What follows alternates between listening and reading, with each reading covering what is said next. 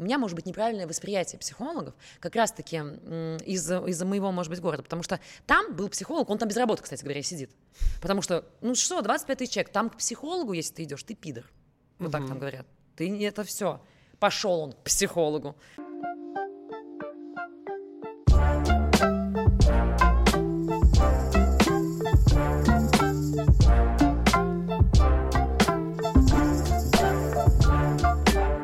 Вика, привет. Привет. Слав, Спасибо, привет. что ты пришла. Спасибо, что позвал. Вот я, кстати, знаешь, а, благодарности вообще хотела выразить. Я сейчас не стала там за кулисами говорить, потому что мы там сплетнями занимались. Да. Самое интересное все там. Не, ну я просто скажу, что ты вообще внес, ты меня раскрепостил как стендап-комика вообще. Потому что я пока ехала сейчас сюда, я такая думаю, блин, что рассказывать, я вообще не знала. Но я вспомнила, когда я только пришла в продакшн, и а, нас там, если ты помнишь, взяли вот этот молодняк. Мы тусили постоянно, я, ты, Гурам Дедков. Да, да, нас взяли молодняк, мы пока не выступали, что-то там терлись, смотрели, как вы пишете и так далее. И я пришла, вот я была, я, как я попала в Comedy Club Production? Пятница, я сижу на, значит, производстве труб в этом, в этом засаленном помещении, где проходная, вот эти мужики все со Ты склада. там чем занималась на этом заводе? Ой, я там всем занималась, э, в том числе, но самое такое основное, что я делала, это прикручивала насосы и вообще подбирала систему отопления. Очень Просто близко к юмору, да. И мне звонит Белый в пятницу, и он мне говорит, в понедельник выйдешь, и это один из самых больших моих диссонансов, когда я вот с этого, с Братиславской, откуда-то там, с промзоны, и я, вы для меня были все такие звезды. Вот просто, мне казалось, что у вас даже, знаешь, даже кожа другая, она какая-то звездная. Вот так я смотрю. И я прихожу, а мы, помнишь, там сидели, и нужно было накидывать какие-то шутки друг другу. И я думала, да я им вообще вот не смогу ничего сказать, потому что они скажут, что это какое-то говно, ты говоришь, что вообще не смешно. Ну, то есть я прям думаю, как я здесь? Я сейчас здесь один день проработаю, и мне скажут, ты не умеешь вообще ничего, и, ну, потому что я буду либо молчать, бояться, что я скажу какой-то бред, либо действительно буду из-за переживаний накидывать какие-то шутки, которые, ну, вообще не смешны. Mm-hmm. Мне сильно повезло, когда вот я прихожу в первый день, и ты такой мне говоришь, давай с тобой попишем. И мне просто повезло, что это был ты, потому что я помню, что это какой-то какой-то бзик сказал, даже такой полусмешной. И ты такой, ха-ха-ха, смешно. Я такая, и ты меня вот там раскрепостил, потому что я прям сильно боялась. У тебя было идеализировано... серьезными казались, мне казались все такими, что надо сразу, вот знаешь, выдавать золотой болт.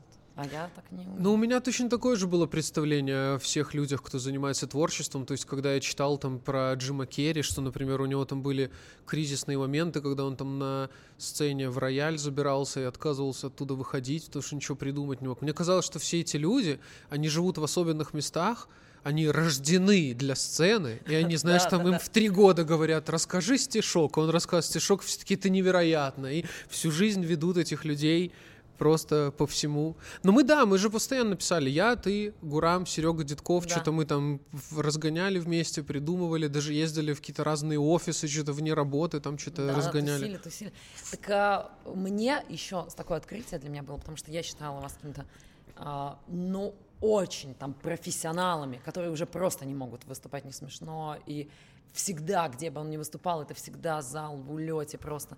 И ты мне, кстати, вот именно ты тоже рассказал мне историю, как вы с Комаровым выступали в Казахстане э, на корпорате. Да. И я такая, а, у вас бывает, что когда не очень? Да, всякое бывает, очень сильно. Я вот по поводу того, о чем ты говоришь, я э, по свои чувства могу рассказать похожие, когда я в Москву переезжал в 2012 году, и я тогда общался с Незлобиным немного, и что-то я ему писал, и мне казалось, что Незлобин — это просто бог, и я помню, у меня было прямо, знаешь, какой-то внутри, прямо я такой, как? Когда я увидел, что Незлобин пишет с ошибками, я такой, он же Идеален. из телевидения, как он может писать с ошибками? Там же все пишут без ошибок и говорят только потрясающие вещи. Но э, вот это такой, э, я тебе сейчас рассказала о таком о одном из вот диссонансов. Это первый, который у меня связан вот, там, с творчеством, когда я пришла и там ну, просто все простые, прикольные ребята, что мне казалось бы, что это все звезды.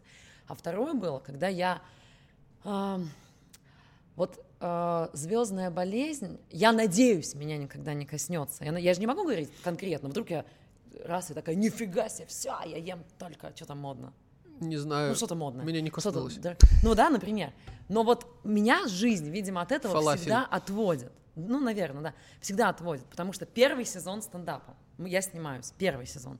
Для меня это, ну это, вот, представляешь, я вот там девочка из там маленького какого-то города, потом кто-то приехал, для меня, чтобы ты понимал, я когда переехала в чуть город побольше, мне было там 16-17 э, лет, я такая, нифига себе, девятиэтажки. Ну, я, для меня это небоскребами казалось. А тут стендап, на это, я вообще просто... И я снимаюсь, и я помню вот это о диссонансе таком, что я такая сижу, то есть первый сезон, я записываю первый налог в стендапе. Я вот сижу, мне делает волосы, значит, э, стилист, э, расчесывает. И он мне говорит, а вчера я делала волосы Киркорову. Я такая, нормально. Потом, значит, э, там женщина красит меня, то есть два человека уже задействованы. Тут же мне приносят, что на обед вам заказать, и там разные меню, много. Я говорю, прям выбрать можно? Ну, я такая, нифига себе. И там что-то кофе подносит. И я вот так сижу в этот момент, и такая думаю, да, так будет всегда. Все. В эту же секунду, вот у меня жизнь не дает, вот всегда в напряжении держит, мне в эту же секунду звонит мама, и такая, ё-моё, блин, всю ночь у нас баня горела, потому что эти соседи дебилы. И вот этот, а у нас пожарка за 40 километров и перенесли в Новосергеевку. Они ехали, слава богу, мы алкашей разбудили, они там из бочек этими ведрами. Я такая, ну, ладно, не сегодня, так будет всегда. Когда сразу тебя туда же опустили. Это было прикольно. А, поэтому... Подожди, так а у тебя же есть вот эта штука, я, ну, как это сказать, что ты строга к себе, и ты такая все время как будто бы себе говоришь, э, не зазнавайся, там, не да. думай об этом. Ты вот знаешь, у тебя как будто да, бы, как это очень... в психологии там есть, вот это сверх-я, что ты постоянно этот, этот какой-то родитель, который тебе там говорит, а вот ты там не зазнавайся, не зарывайся, не там еще что-то. Да, Потому меня... что у меня тоже так было какое-то время, очень долгое, продолжительное, а потом как-то ты это отпускаешь и понимаешь, что э, ничего страшного не происходит. Если ты не говоришь себе каждый день, там, не зарывайся, не зазнавайся, я ты вот не начинаешь не зазнаваться, не начинаешь зарываться. Да, но я, равно. нет, я просто, ну, все равно сталкиваешься же с какими-то людьми, там, на каких-то съемках, на каких-то площадках, и думаешь, блин, а вдруг я себя так же веду. Я вот всегда э, из-за этого переживаю, что вдруг вот надменности бы не хотелось. Ну, не хотелось бы. А, насчет, э, что ты сказал? А, насчет, я к себе, действительно, здесь я сильно строга к себе. Ты представляешь, я вот даже, я просыпаюсь утром, я такая, что я еще сплю? Уже день, уже утро, уже люди на работу идут. Что я сплю? Надо, вот надо идти куда-то, надо делать. Мне даже вот концертная подруга моя, она мне говорит, хватит, ну чуть тормозни где-то, не, не надо так себя загружать, там столько ставить себе всяких проверок и вообще везде все подряд, там стараться на семи работах там успевать везде. Она говорит, а я не могу по-другому. И она мне говорит, я сразу поняла, что есть у тебя проблема. Я говорю, как? Вот тем, что ты себя сильно урабатываешь. Ты... Она говорит, я говорю, «А как ты это поняла? Я ж вот нормально, мы там с тобой приезжаем на кухне, сидим, пьем вино, вот, есть время. Она говорит, когда ты у меня спросила, ты говоришь, Наташа, а вот ты когда домой приезжаешь, вот ты в 8 освобождаешься, ты вот что делаешь, когда ты вот приезжаешь в 8? Она говорит, ничего, ложусь. И прям лежишь? Она говорит, ну да, и прям лежу. И прям тебе не стыдно, что ты лежишь? Она говорит, для меня этот вопрос был даже странен. И тебя мне вообще, говорит, не стыдно. Лежу, типа нормально. Отдыхать надо уметь. Ну да, конечно, потому что невозможно быть всегда эффективным, невозможно всегда производить что-то. Ну то есть, например, для меня э, вот я буду сколько угодно спорить и говорить, что это не так, если кто-то назовет Ваню Усовича ленивым. Для меня Ваня Усович Нет, это конечно. человек, который обрел дзен. Знаешь, вот он сделал все эти вещи в прошлом году там, соответственно, ну, я имею в виду не календарным, а вообще там за последний год, то есть что... А, ну да, в прошлом году у него был там дуть, э, потрясающий сольник вышел, он сходил там к Урганту, что было дальше, все, собрал вот этот покер из четырех. И после этого он отдыхал 7 месяцев. Так слушай, я, во-первых, поскольку я с Ваней хорошо очень э, дружу, как это так говорят? Ну, условно, вот, ты бы отдыхала знаю, 7 дней. Я знаю его тур, который у него был. Но это невероятно. То есть каждый день город, каждый день город, каждый день. Ну, там сколько он городов? 40, наверное, объехал. Поэтому, ну, он заслужил. Видишь, как ты, э, ты такая, ну вот Ване можно, а мне вот 7 Потому часов что, отдохнули, хотя, с дороги на пенек присели и погнали дальше. Да, хотя я, вот знаешь, я вот все, с одной стороны, понимаю. То есть, вот смотри, как э, создается комедия. У меня однажды я считала, что надо работать с 9 до утра, э, с 9 до, до ночи, писать шутки, выступать, и все, у тебя жизни больше никакой нет.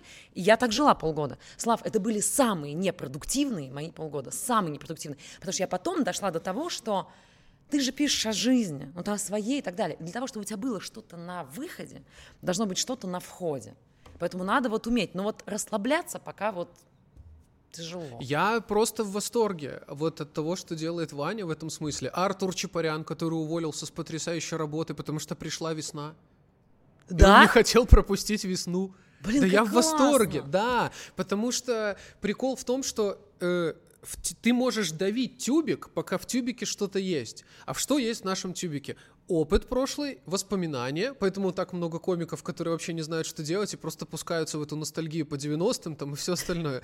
Но я имею в виду, у тебя есть какие-то воспоминания из детства, там, опыт твой прошлый, прошлый опыт отношений, что-то еще. И ты сначала давишь, давишь, ты как бы берешь это сырье и пишешь из него шутки, но потом это заканчивается. И плюс ко всему ты понимаешь, что ценность стендапа в основном это в том, что происходит сейчас. Твои текущие проблемы, твои текущие эмоции, да. твое состояние. И нужно писать об этом. А если вся твоя жизнь жизнь это просто а, -а, боже, про что да. писать, то этого не происходит. Поэтому мне кажется, что нужно всегда смотреть, э, не только смотреть, как кто что делает, полярные какие-то поступки, но и самому иногда просто делать что-то. Я недавно, хочешь просто историю, я, ехал в, я ехал в такси, и играла радио Монте-Карло, и иногда они рассказывают какие-то истории. И они рассказали такую историю. Я просто охренел от этой истории. Какой-то француз, кажется, он был француз.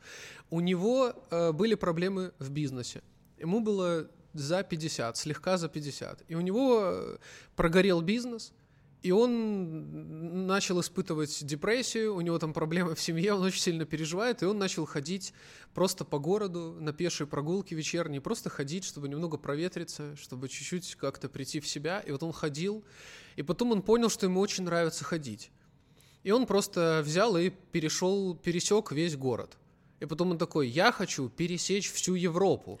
И он пошел пешком что-то через всю Европу. Потом такой, я хочу обойти всю планету. То есть он там куда-то доходил, видимо, на чем-то переплывал и дальше шел. И вот он что-то там лет 20 ходил, у него там что-то семья уже развалилась, потому что жена говорит, ну это что такое, ты все время ходишь, не приходишь. Ну просто прикинь, э, это история о том, что э, здорово за всеми наблюдать и смотреть, ага, можно отсюда, вот до сюда. А прикольно, когда ты сам человек, который новую границу задает туда или сюда. Но это прикольно, что он нашел себя. Нашел, это же, да, про это? Да, не то, чтобы всю жизнь занимался он счастлив. не тем, Ну, не блин, представь просто, как он любил ходить. Оказывается. Это, знаешь, очень круто. Ну, сейчас, может быть, это как, чтобы не выглядело, что я умничаю, но я смотрела одно из многочисленных интервью Жванецкого, и он там прикольную фразу сказал. Я сначала ее не поняла, потому что он говорит, есть люди, по, по судьбе, которые живут, а есть, которые по биографии. Я такая, что это? И он, слава богу, объяснил. Он говорит, что вот я, например, он сейчас сказал, он говорит, я по образованию там инженер флота, что-то такое. Он говорит, я закончил, когда э, вот это инженер, я где-то на корабле на каком-то и работал. Вот это обычно по биографии люди двигаются. Вот отучился, вот там на кого то Слав отучился? Э, рекламщик, маркетолог. На, на рекламщика. По идее, ты сейчас должен был такой, э, Альфа-банк лучшая в мире, я придумал новый этот это, по, это позже будет в подкасте. А, ну вот, то есть это как бы типа по судьбе. Как у нас там родился, что у нас нужно закончить институт, работать по профессии, жениться, дети и так далее. Он говорит, а по судьбе это когда ты фигак, вот типа он я начал писать и понял, что какая инженерия. Поэтому он говорит, многие люди живут именно по биографии, даже не поняв, в чем их талант, потому что они просто не попробовали. Вот это прикольно, типа начать что-то пробовать. Да, меня всегда люди, которые вот чем-то рискуют и что-то делают, они меня очень поражают. Я абсолютно без осуждения ко всем другим людям, потому что у всех свои судьбы, кому-то нужно там, не знаю, кормить семью, там, помогать родителям прямо сейчас, и ты не можешь позволить себе писать стихи э, в чаще, э, да, там, да. да, вдохновляться. Смотреть, и. Да, да, да, и думать о том, что однажды все поймут, что это. Но если уж такая возможность выпадает, то ей определенно стоит пользоваться, конечно это вот чуть ранее, если вернуться, мы с тобой говорили о том, что надо что-то делать, чтобы появлялся материал, нужно ну, жить какой-то жизнью, не зацикливаться на написании шутки, шутки, шутки. Я вот тут хочу, по крайней мере, мне очень много пишут, э, такой вопрос задают, я сейчас хочу зрителям ответить. Причем специально не подстроишь обстоятельства, чтобы написать шутки. Например, я сижу в Тиндере, и мне пишут там, ой, сидишь в Тиндере, ну тебе лайк, ну, может, тебе тоже так писали, материал новый ищешь. Вообще нет. Вот вообще нет. Это так не работает. Но меня могут там позабавить какие-то вещи, но их в стендап там даже не возьмешь. Просто так вот сам засмеялась. Ну, да. Вот я, например, там нашла... Блин, это очень смешно. Ну, тоже никуда не вставишь. Ну, как угу. пример. А у меня там э, в период отчаяния у меня возрастной стоял там от 18 до инфаркта. Вот такое вот у меня расстояние. И э, километраж не 3 километра, а вот до Ставрополя. Вот так я ставила на всякий случай. И я там, значит, там был парень, у него... Он как раз подходил. Не, ну у него было смешное описание. Он, а, у него, значит, была фотография, очень такая, типа, сексуальная. В Тиндере можно с 18 лет регистрироваться. Угу. Поэтому у него было написано 18, но в описании он написал, вообще мне 16, но могу выебать, как будто 20. Оу. Прикиньте, как самоуверенно. Это вот, меня вообще это вот забавляет. Вот просто описание. Думаешь, блин, там одного взрослого человека. Вот ну, я из этого не сделаю. Я могу это вот сейчас тебе на подкасте просто вот рассказать, вот попался. Как из этого? Ну, вряд ли буду писать. А еще э, там, так просто сейчас вспомнила, был чувак, у него было написано такое долгое описание, кого он ищет, и в конце у него было, я прям дословно это запомнила, он пишет, люблю фистинг и кататься на велике. Блин, какие люди, да, вот есть интересные. Прикольно, а мне, э, мне так просто я понял, что мне так нравится в девушках чувство юмора. Я, во-первых, считаю, что чувство юмора плюс-минус есть у всех людей, но там совсем уже там буквально 3-5% у кого нет чувства юмора. И мне вот в последнее время просто нравится иногда даже, знаешь, вот ты от шуток устаешь, вот таких мощных шуток на работе, иногда нравится просто какая-то легкая ирония. И я тоже виделся с одной девушкой из Тиндера, и она мне рассказывала историю про бывшего своего, который ей жаловался на свою бывшую, которая его бросила. И вот он, типа, был расстроенный парень, который сокрушался, что его бросила бывшая, и вот он говорит, я не понимаю, я просто не понимаю, вот что ей еще нужно было, вот что? Вот она говорит, я для нее плох, а сама что? А сама что? Ни работы, ни квартиры, да она даже на велосипеде ездить не умеет. И меня это так повеселило, это так смешно, что просто человек говорит, ты на велосипеде даже ездить не умеешь, что ты мне тут... Какие, блин, отношения могут быть? Куда ты собралась, Лариса? Не, забавно, я просто э, в Тиндере, я прямо одно время очень активно сидела, когда была самоизоляция. Угу. У меня, ну, прям, еще ходить нельзя нигде было, что-то где-то встречаете, какой-то соседний адрес называю, он там что-то приходит. Но я не знаю, я всегда спрашиваю, например, даже на выступлениях, очень много людей хлопает, кто, у кого там все успешно сложилось. Ну да, кстати. Может быть, Ты может. знаешь, что сейчас президент или кто там, генеральный директор Тиндера женщина? Впервые за всю историю да? Тиндера. Мне просто новость попалась, не в смысле, что я прямо настолько слежу. И она э, замужем, и мужа она нашла в Тиндере. Не, ну... Э... Я сам офигел с этой новости, вот, как бы, что, что услышал, то рассказываю, короче.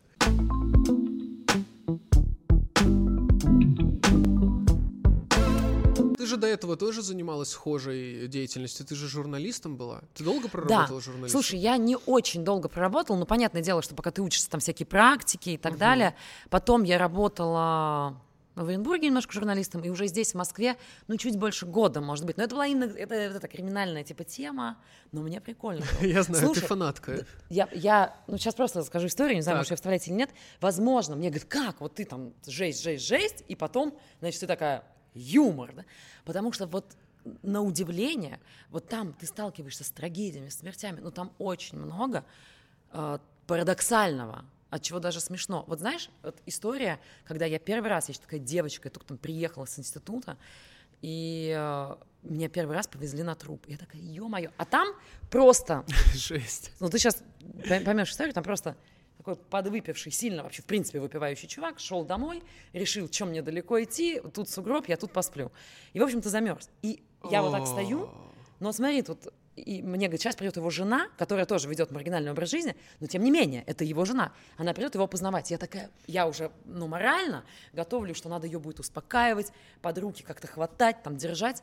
И она вот так вот приходит с абсолютно вот таким лицом, непонимающим. Она вот так вот смотрит. Мы говорим, ну, вот он, не он. Она такая, вот долбоеб, и ушла просто. Я такая, офигеть. Ты представляешь? Ты такая, ну... Ну, кстати, вот э, именно полицейские, они обладают каким-то невероятным чувством юмора для меня. Ну, видимо, потому что по-другому там, а как? Это же какая-то, может быть, такая, типа, защита. Ну да, да, кто врачи еще, да, и полиция. Им надо как-то. Да. Ну, блин, я слишком восприимчивый человек. У меня, знаешь, я просто могу на какого-то э, боль случайного человека взять на себя и начать ее чувствовать, и мне поэтому тяжело какие-то моменты. Я прямо наоборот ограничивал себя. Я вот до событий в Беларуси прошлого августа угу. и вообще до прошлого лета, мне кажется, я новости очень давно не смотрел и очень хорошо себя чувствовал. Но потом уже просто, к сожалению, произошло такое, после чего угу. уже нельзя было. Но я тоже новости не смотрю. Но тут смотри, важно. Хотя я вот интересуюсь до сих пор всем вот этим криминальным убийством, смерти, все дела, маньяки, все это мне очень нравится. Тебя привлекает? Я прям спокойно. Слушай, я не знаю, как будто бы другая реальность мне нравится. Вот знаешь, вот я такая, что там в этом мире? Ну как-то мне интересно. Подожди, мне... Психология мне интересна, э, этих людей, то есть я... Ты вот смотрела очень... «Майндхантер»? Нет, не смотрела. Посмотри, это «Охотник за разумом». Это сериал про двух агентов ФБР, которые изобрели термин э, «серийный убийца», и которые, можно сказать, использовали какие-то знания из психоанализа для того, чтобы О, находить круто. серийных маньяков. То есть там, например, все эти серийные убийцы, которые в сериале заявлены там в первом сезоне, условно, там ты видишь, что у всех проблемы с матерью, там один на пожилых женщин нападал возраста своей матери, и ты такой, вау, как это интересно. Ну и плюс там Финчер, да, вот, например, да, там, да, да. Э, настоящий детектив, это же вообще, это самое шедевральное, что только да. создано, вот первый сезон. Вот это мне интересно. Ну, когда ты включаешь там криминальную Россию, именно. да, и вот этот вот трэш, где просто, ну, насилие какое-то очень жесткое и какое-то часто бессмысленное. Не, вот я такое запросто, я под это могу засыпать. Вот правда, я включаю, там такие, и тут у нас убили, любовница напала на жену, расчленила, я такая, прекрасно, сплю. Но я вот могу идти по улице, если я услышу, где-то котенок мяукает, я прям, я не могу, все, что с животными, я вообще не могу, я, mm я вот это я сильно воспринимаю, я потом вот это четыре дня буду лежать и вот и вспоминать каждый раз, вот это я увидела там какой-то котенок, ну, короче, вот это я не могу, а как-то с людьми, вот я не знаю, почему я так. Потому что звери лучше людей? Мозг устроен. Ну, это факт. Так а ты э, вот это вообще тяга к криминалу, которая она у многих же людей наблюдается. Вообще в Америке же э, даже есть законы определенные, которые вот если ты серийный убийца, то есть я не помню именно как именно звучит этот закон, но он запрещает с морально-этической точки зрения э, писать им книги, издательством запрещает угу. этим серийным убийцам публиковать их книги, потому что там, ну, натурально же эти все серийные убийцы становятся рок-звездами какими-то. Ну, у нас тоже Такой же была... насилия. Их популяризировали очень сильно, когда вот... Почему у людей может быть какой-то интерес? Они действительно становились звездами, потому что на каждом канале показывали вот он, вот он. Э, понимаешь... Эм... Безумные последователи. Все-таки здорово, ну, не, что у да, нас это не так сильно. Но у нас просто сейчас еще есть закон о цензуре, что там нельзя что-то показывать, потому что криминальную Россию... Но смотри, почему у меня, допустим, интерес? Может быть, это от среды зависит. Вообще людям всегда будет интересно э, сплетни, э, слухи про смерть, скандалы, ссоры, деньги. Есть даже такое правило 5С и э, no D. Типа вот деньги, дальше сплетни, mm. смерть. Это, это то, что всегда будет интересно людям. То есть на этом много чего построено, там каких-то там передач, потому что люди такие чи там, там, там, И поэтому у тебя так много в стендапе было вот про этот мир, потому что это твоя среда была Слушай, долгое время? А, ну, а, поскольку я жила, в принципе, вот маленький город, это частный сектор, это еще так, там 90-е чуть-чуть еще вот прям сильно были в мою юность, угу. они еще вот не отошли. То есть там вот это было модно, э, знаешь, говорить, что я бандит, что вот у меня там ларек, ларьки были, все дела. Угу. Поэтому и плюс у нас было всего там три канала и криминальная Россия. А криминальную вот, реально я смотрела, потому что она шла днем еще, днем и после Дисней. Думаю, что вы что делаете? И после Дисней. И ты реально смотришь там. Вот знаешь, вот я, вот правда, я смотрела там я прям помню, какой-то период был, где прям в 5 вечера показывали криминальную Россию, а тогда не было никакой цензуры. Это сейчас нельзя показывать прям трупы, как-то угу. показывают так отдаленно, а там прям убили лицо, вот ну все. И ты вот это смотришь, и там, типа, Татьяна не подозревала, что в подъезде ее ждал обезумевший от ревности спесинцев с банкой кислоты. Я вот так смотрю, и там потом Дисней сразу там чип-чип-чип-чип и Дейл, к вам спешат. Я говорю, Татьяне, спешите к Татьяне, там плохо женщине в подъезде. Ну, может быть, какое-то такое э, воспитание. Но я на самом деле, видишь, родители, а допустим, работали, мать чисто на вот телек, один канал, Криминальная Россия, смотри, и на работу уходила. И ты вот это все смотрела. Но зато я вот раньше думала, блин, ну почему я не как принцесса воспитана? Ну почему? Э, а сейчас я понимаю, блин, круто. Потому что я в какой-то такой экстренной ситуации, я все-таки, вероятнее всего, сориентируюсь. Ну, понимаешь? То есть вот и там спокойно я возвращаюсь вечером из дома. У меня нет вот этого кипиша, когда я слышу, кто-то сзади идет, я такая, продумываем план, как сейчас что там за извращенец? Я не, мне не страшно, тем более, может, мы договаривались увидеться вообще, у меня есть такие знакомые. То есть ты говоришь о том, что среда помогла тебе стать э, более сильной вообще в целом, даже ну, в профессии, в стендапе там? Ну я вот я, я же смотрел некоторые твои интервью перед тем, как ты придешь, да. и меня вообще там поражали некоторые вещи, которые ты говорила. Когда ты говорила, что ты поехала выступать на открытый микрофон в Москве, ну то есть в какой-то бар, где комики пробовали материал, не зная других комиков не да. имея опыта в этом, ты просто да. поеду-ка выступлю, и ты поехала. Ты знаешь, это тут... нужно быть очень смелой. Знаешь, какой момент? Я, э, мне приятно, что ты меня награждаешь такими как бы, качествами, смелостью. Я только начал. И так далее. Но, Слав, смотри, тут вопрос в другом. Это можно, конечно, вот в романтическую историю, что я, смотрите, сильно жила, делаю. На самом деле, а, Тут, эм, а что еще делать? Вот я приехала в Москву, надо что-то делать. Вот ты знаешь, я когда приехала, я познакомилась с девочкой с одной, которая, которой э, большое прошлое в КВН, она уже занималась стендапом, достаточно, кстати, хорошо. Она из московской, хорошей, обеспеченной семьи. Она один ребенок, родители все вот так вокруг, вокруг нее и прочее. И как-то мы с ней вместе занимались стендапом. И как-то у нее все это потом скатилось и не поперло, не пошло. Угу. И эм, она уже стала встречаться с парнем, у нее он там взрослый, а парень у нее, он тоже из какого-то маленького города, приехал с Украины, там маленький, и он такой немножко меня понимает. И он мне говорит, мы как-то сидели вот так за ужином с ее родителями, угу. и они говорят, ну вот, вот ответь нам, вот почему, вот они с Викой вместе, вот вместе, почему у Вики, например, получилось что-то, а у нее нет. Вот хотя, ну, вот у нашей дочери, хотя у нее там и опыт побольше и так далее. И он очень круто тогда сказал. Наверное, может быть, в этом есть. Он говорит, а потому что у там Светы есть вы, родители. Если что-то не получилось где-то там на микрофоне, она такая, я родитель говорит, ничего, ничего, сейчас в Геленджик съездим, в Крым, отойдешь. А у Вики за спиной Сорочинск, куда мне там? Ну, просто по поворот, ну, нельзя. Назад, ну, не из-за того, что, кстати говоря, мне стыдно вернуться было. Нет, не из-за этого, просто, а куда там? Ну, а что там будут делать? То есть какую-то уже на тот момент профессиональные свои навыки журналиста, э, я уже все их, э, меня их исчерпала, потому что журналистики все очень просто. Два года не работаешь журналистом, идешь нахер, все, ты, нужно быть постоянно на чеку. Угу. Ты придешь и скажешь, где два года была? Извини, угу. у нас вот тут уже есть люди, кто там на волне, на современной. Поэтому ну просто стендап это же вообще хардкор. Ну, то есть меня очень, да. меня очень забавит, когда, знаешь, есть люди, которые чем-то занимаются медийным, и сейчас они просто смотрят, что стендап очень популярен, такие, пойду в стендап. И я такой, вы даже не представляете, что вас здесь ждет. Ну, то есть насколько это сложнее, чем кажется, десятикратно просто. Поэтому, условно говоря, в стендапе преуспевают те, кто просто либо невероятно умеет держать удар, просто кто от этого удовольствие прямо получает, mm-hmm. либо те, кто просто, ну я не могу этим не заниматься. Это точно не то занятие, что пойду сюда, здесь классно. Ну то есть первые 5, 7, 8 лет это просто кошмар. Вот, это... Знаешь, когда сейчас, наверное, тоже сталкивался, когда приезжаешь в города, и там вот есть ребята, которые как бы уже в местной тусовке комиков, но пока еще ни разу не выступили. Просто где-то рядом и все собираются. И когда они подходят и говорят, Вик, а сколько ты зарабатываешь на стендапе? Я просто тоже хочу заняться. Я говорю, не начинай. Ну, тогда не надо, если у тебя такой как бы посыл, потому что это, ну, действительно надо.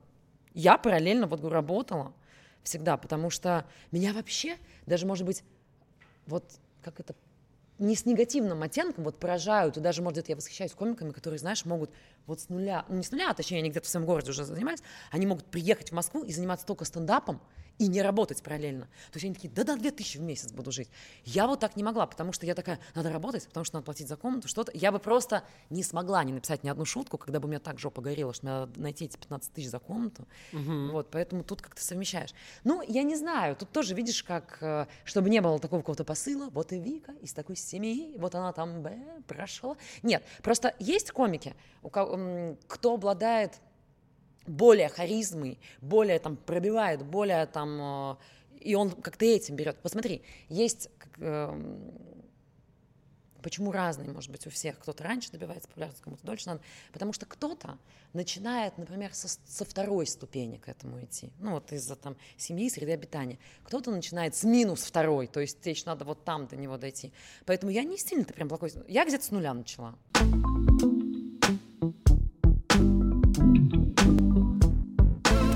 Тебя поддерживали родные и близкие в выборе твоей профессии?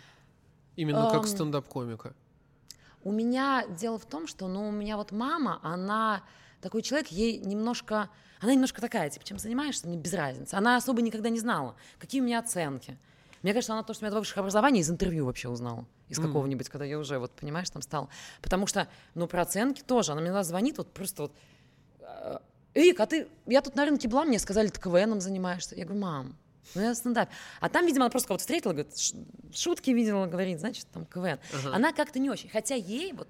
Э, ну, это советский человек, нужно понимать. Конечно, когда я уходила с э, завода, там, с вот этого производства, где трудовая, она мне говорила, куда, куда?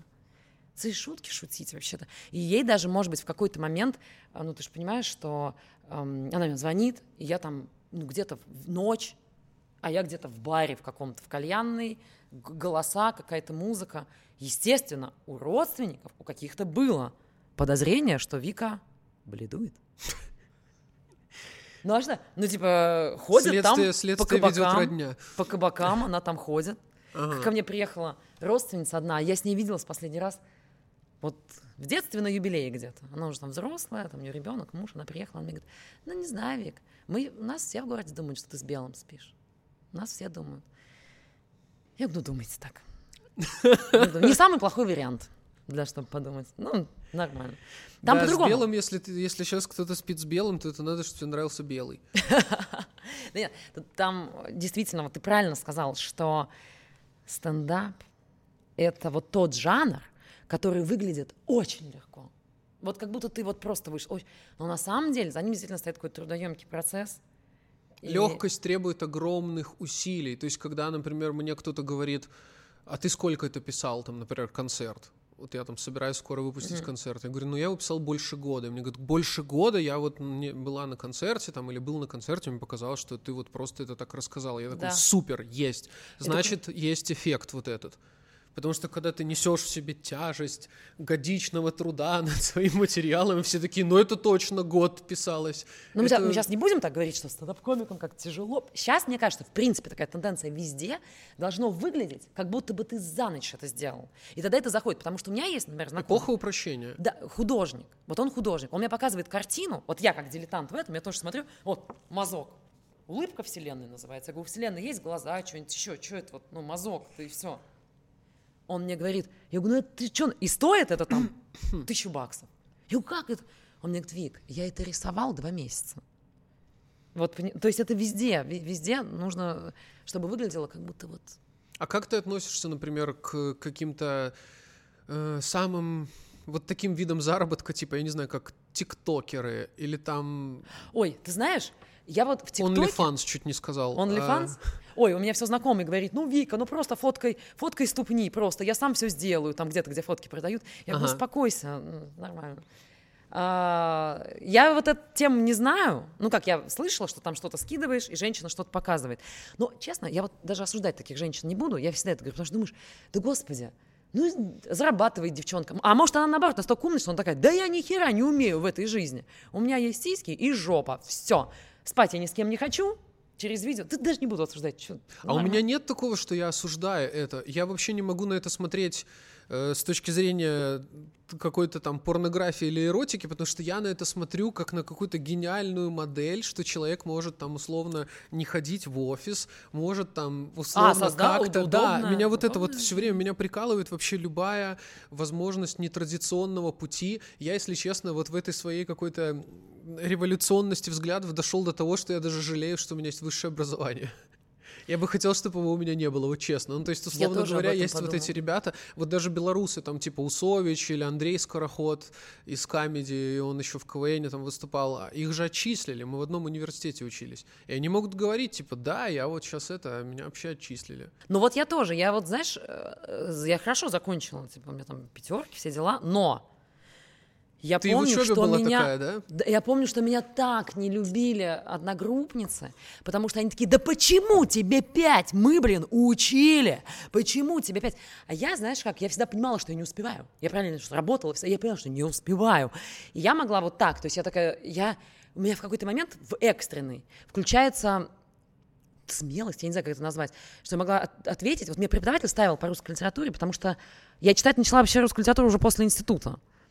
Там я какой читать, в кратком содержании, дай бог.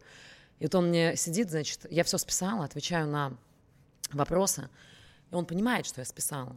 Ну, потому что я это видно. И он мне говорит, ладно, дополнительный вопрос. Он мне говорит, три сестры Чехова. Я такая, ё-моё, нет. Естественно, я не читала. Угу. И я такая думаю, не показывай вид.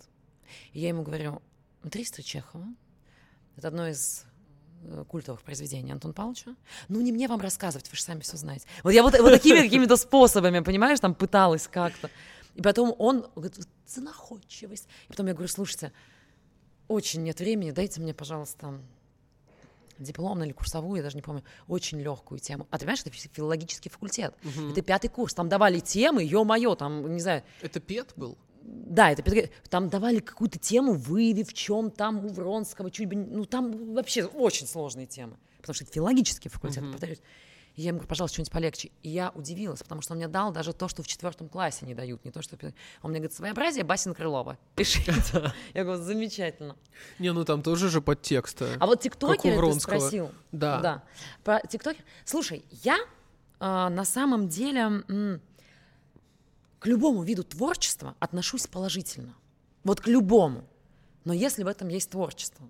Понимаешь? Потому что мне иногда бывает, говорю, ну, мне не нравится, там вот, вот там Даша Корейка мне показали. Я думаю, блин, для меня так удивительно, что сейчас ну, залетает. И мне так в какой-то момент, а, у меня пока нет своих детей, но я понимаю, что, например, мои племянники все это смотрят. То есть, ну все, они воспитаны, вот, Даша Корейка, Валя, ну, Валя Карнавал что-то заморачивается еще. Ты не смотрел Дашу Корею? М-м. Это Я просто... смотрел Азамат а, Айталиев.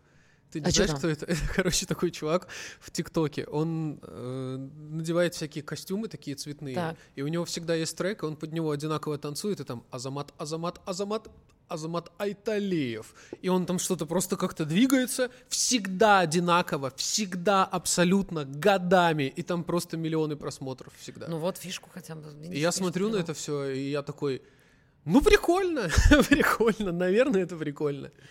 Ну а может это трудно, может мы не понимаем? Не знаю, мне кажется, что всегда эмоцию осуждения надо оставлять напоследок, потому что да всегда успеешь кого-то осудить. Не, это факт. Да, ну типа пытаться, не то чтобы пытаться понять, а просто иногда безоценочно на что-то смотреть. Вот ты смотришь на что-то, и ты такой безоценочно просто. Ну вот. И это очень интересно, это как-то в тебя проникает, и ты не скатываешься в это все, потому что эмоция осуждения это же какая-то защитная эмоция. Это ты пытаешься такой, ой, да это все там, да что вы там это, вот, ну знаешь, у всех поколений по-разному, да. потому что ты просто беспокоишься о том, что о себе, о своих позициях, там защитить что-то. Я вообще сейчас так как-то так сильно стараюсь обособляться от контента, потому что его очень много, а я прочитала такой факт, что человек в голове удерживает одновременно примерно там 210, 211 типа того объектов. И, соответственно, если ты что-то, чем-то, вот неважно, что тебе не нужно, впустил в свой там мозг, то что-то важное, оно может вытеснить. И у меня так и происходит, потому что я думаю, почему? Вот я смотрела там лекцию с генетиком, мне так понравилось. Он сказал только столько крутых вещей, которые хотела запомнить, чтобы выпендриться на подкасте, например. Нет, я это не помню, зато я помню, а я сяду в кабриоле. Вот понимаешь, вот не, то, не та информация, блин, запоминается.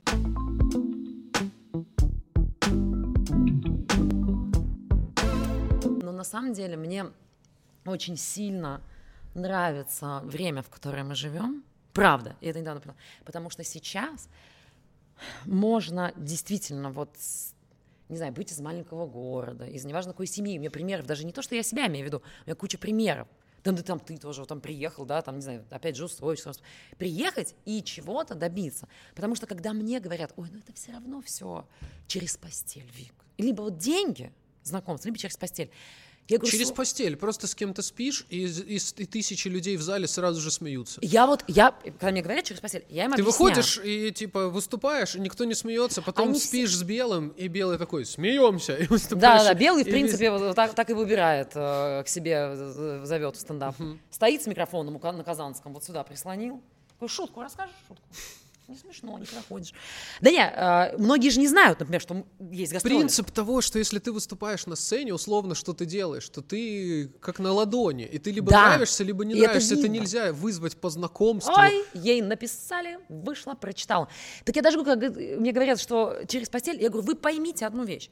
Это ж не белый уж там э, в своем плавании. Ну, даже когда я пришла, он был. Это же не только белый делает проект. Я говорю, чтобы там сняться, мне нужно переспать ну, я не знаю, там есть еще продюсеры, есть там редакторы, есть там куча вообще команда. Чтобы там мне... не останется я... времени шутки писать вообще, я... да. Да я не выдержу, я буду сильно, я буду уставший, я не смогу сняться. Я говорю, то есть это ну, невозможно. Но не знаю, потому что, видимо, может, есть какие-то... Блин, это все, наверное, из-за грубо блестящие, я думаю. Это они посеяли такой. Это про них постоянно так говорили? Ну, я думаю, что есть певицы, которые говорили, что вот, наверное, через постель. Откуда-то, блин, это пошло? Слушай, а ты еще говорила, что ты не командный человек, что ты одиночка, и вот это вот как раз и нашло воплощение в стендапе? Что тебе нравятся даже там единичные, как это сказать, ну, да, одиночные есть, виды спорта, виды типа спорта, там да, теннис, да, да. там миксфайт. Знаешь почему? Я, может быть, и могу в команде, но мне всегда кажется, я должна нести ответственность только за себя. Потому что если у меня что-то не получилось, или я там что-то подвела, то я подвела uh-huh. только себя. Когда я в, там в команде, у меня какая-то ответственность перекладывается. Я думаю, вот если что-то пошло не так, я сильно рефлексирую, что это все из-за меня. И я вас всех подвела, это все из-за меня. Вот даже если, понимаешь, я начинаю сильно из-за этого. Блин, вообще как научиться вот жить, знаешь, как это сказать, на похуй. Но я даже не могу по-другому сказать. Потому что я знаю реально комиков, вот хоть и говорят, что э, комики — это всегда боль у вас. Да нет. Я, у меня есть примеры комиков, которые живут расслабленно, прекрасно. Они такие, что ты паришься, из-за чего ты паришь? А я вот всегда, я вот даже, знаешь, э, не знаю, почему я там, допустим, я, конечно, люблю винишко бахнуть, люблю, но почему я себя там где-то ограничиваю, где-то... Потому что я понимаю, что я вот ничего не сделала вечером, Ничего, я не танцевала на столе, я не раскидывала лифчики, я ничего не делала. Но я проснусь утром, и я все равно буду думать, да, да, ё-моё, да что, может, я что-то сказала. И вот это, и погнали, погнали рефлексировать. Поэтому мне проще, когда из-за себя, я сама себе мозг вынесла, что это все из-за тебя, Вика, делай лучше, и все. Может быть, еще вот из-за этого. Поэтому надо вот, я не знаю, можно ли научиться вот этому пофигизму, угу. потому что, опять же, о, выпендрюсь, что-то от генетика вспомнила, пока смотрела. Так. Он там сказал одну вещь, что его спросили, ему говорят, а вот там про старение, про всякую там вот эту историю, что там алкоголь влияет, сигарет влияет. Он говорит, конечно, там это влияет, разные учения там есть и прочее, что-то еще влияет, надо вроде активный образ жизни.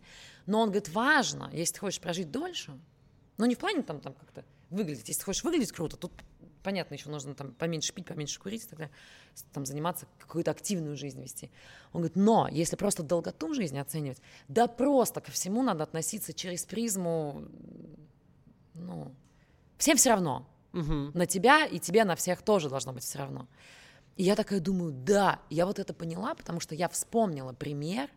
У меня во дворе, вот в моем городе, жила соседка, вот я ее помню уже старая. Она всегда сидела на лавке, вот так курила. Хотя в моем городе очень стыдно курить.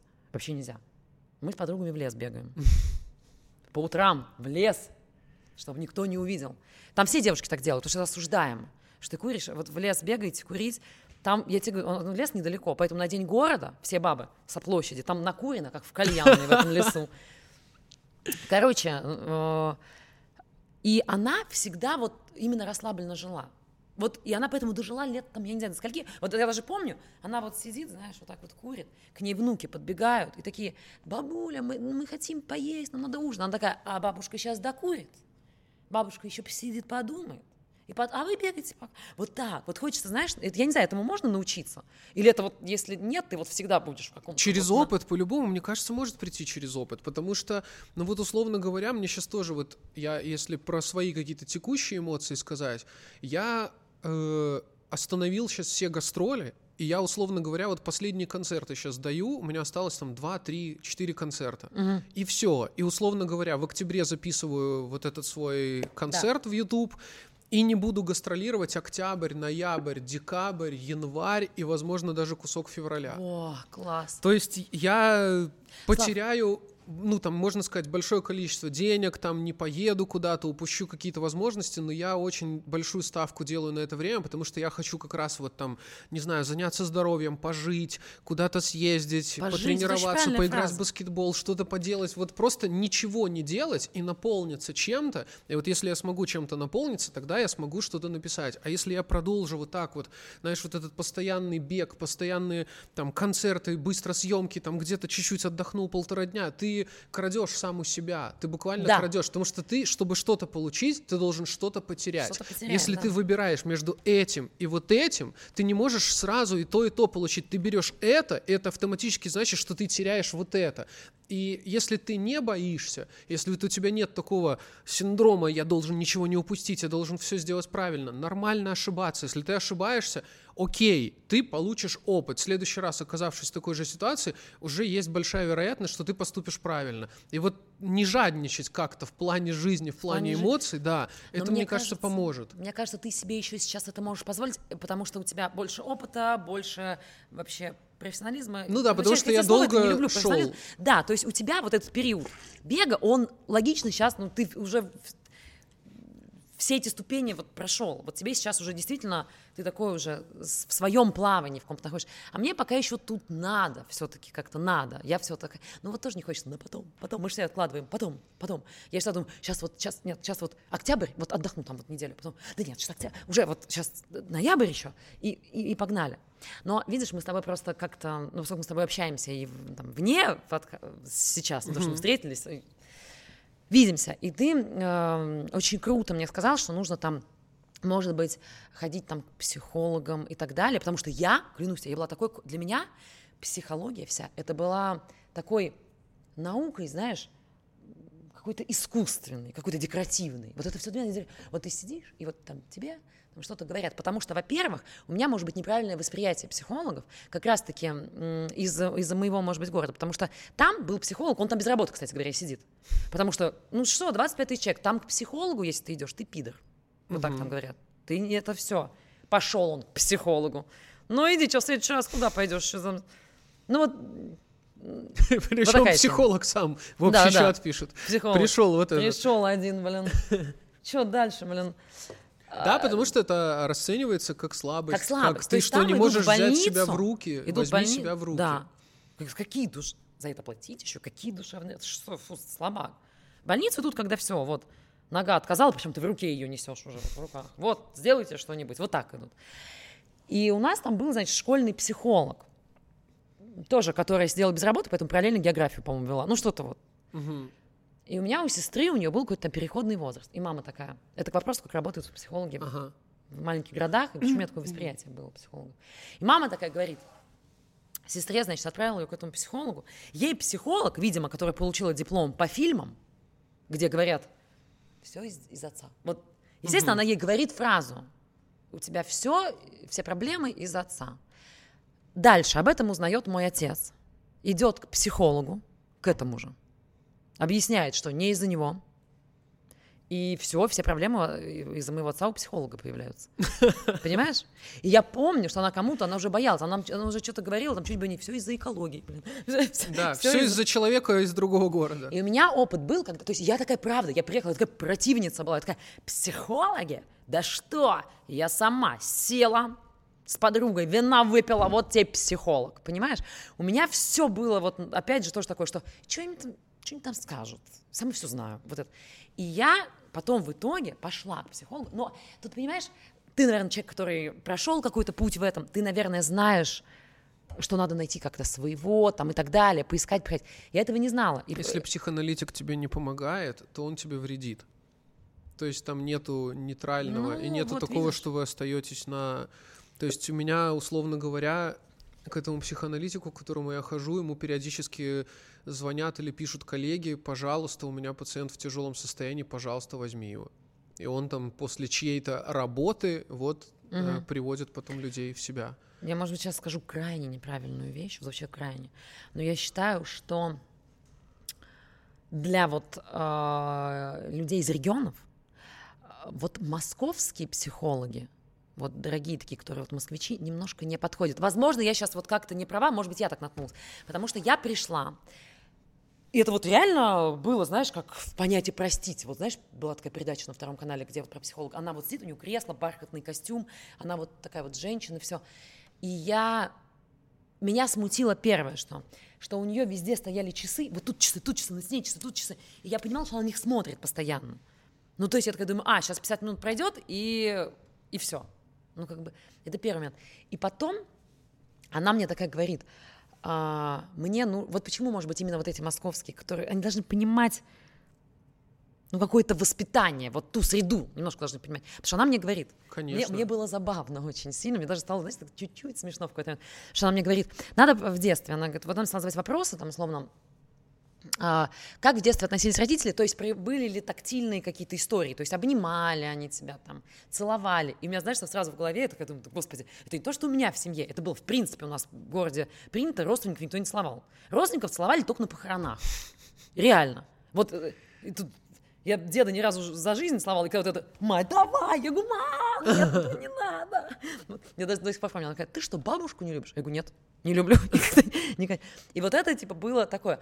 И для меня были вот эти забавные вопросы, потому что как-то у меня в детстве я телек, тут криминальную Россию шло и все. То есть, ну, фильмы, вот, словно, DVD, вот эти вот диски, я не смотрела. То есть, у меня были какие-то крушители, по улице бегала, какие-то стройки, вот у меня вот такое было. Какие-то жесткие игры, я сейчас вспоминаю какой-то, ужас, какие-то лески натягивала, чтобы мотоциклист проехал, и ему голову отрежет. Кто мне это сказал? Вот так между деревьев натягивала, сидела, ждала. Слава богу, не проехал ни одного мотоциклиста.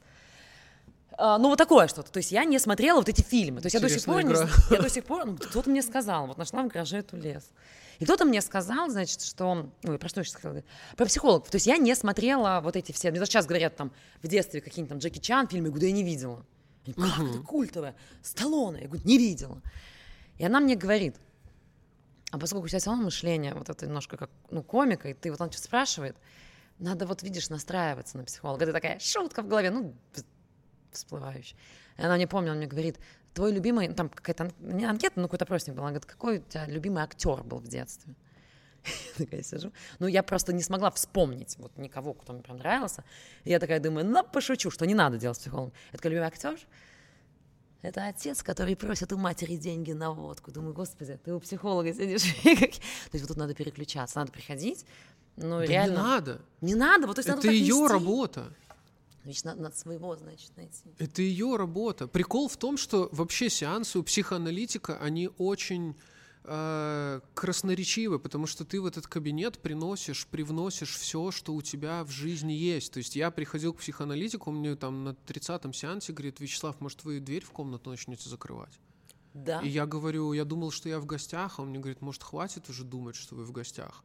И момент о том, что нужно быть серьезной на сеансе или несерьезной, шутить или не шутить, ты можешь быть какой угодно совершенно. Есть люди, которые угрожают психоаналитикам, есть люди, которых подстерегают, чтобы напасть. Есть матери, которые приезжают в Москве, не обязательно в глубинке, и звонят и говорят, что вы там наговорили моему сыночку или моей дочери. Есть все, что угодно, там бросаются, кидаются, и ну, мощный, хороший, профессиональный психоаналитик совсем с этим справляется. Он знает, как это делать. Это работа невероятная. И самое главное, что хороший, крутой психоаналитик, что он делает? Он никогда э, не поднимается на степень, вот знаешь, что он на пьедестале, что это гуру, который вещает, который Мгм. там...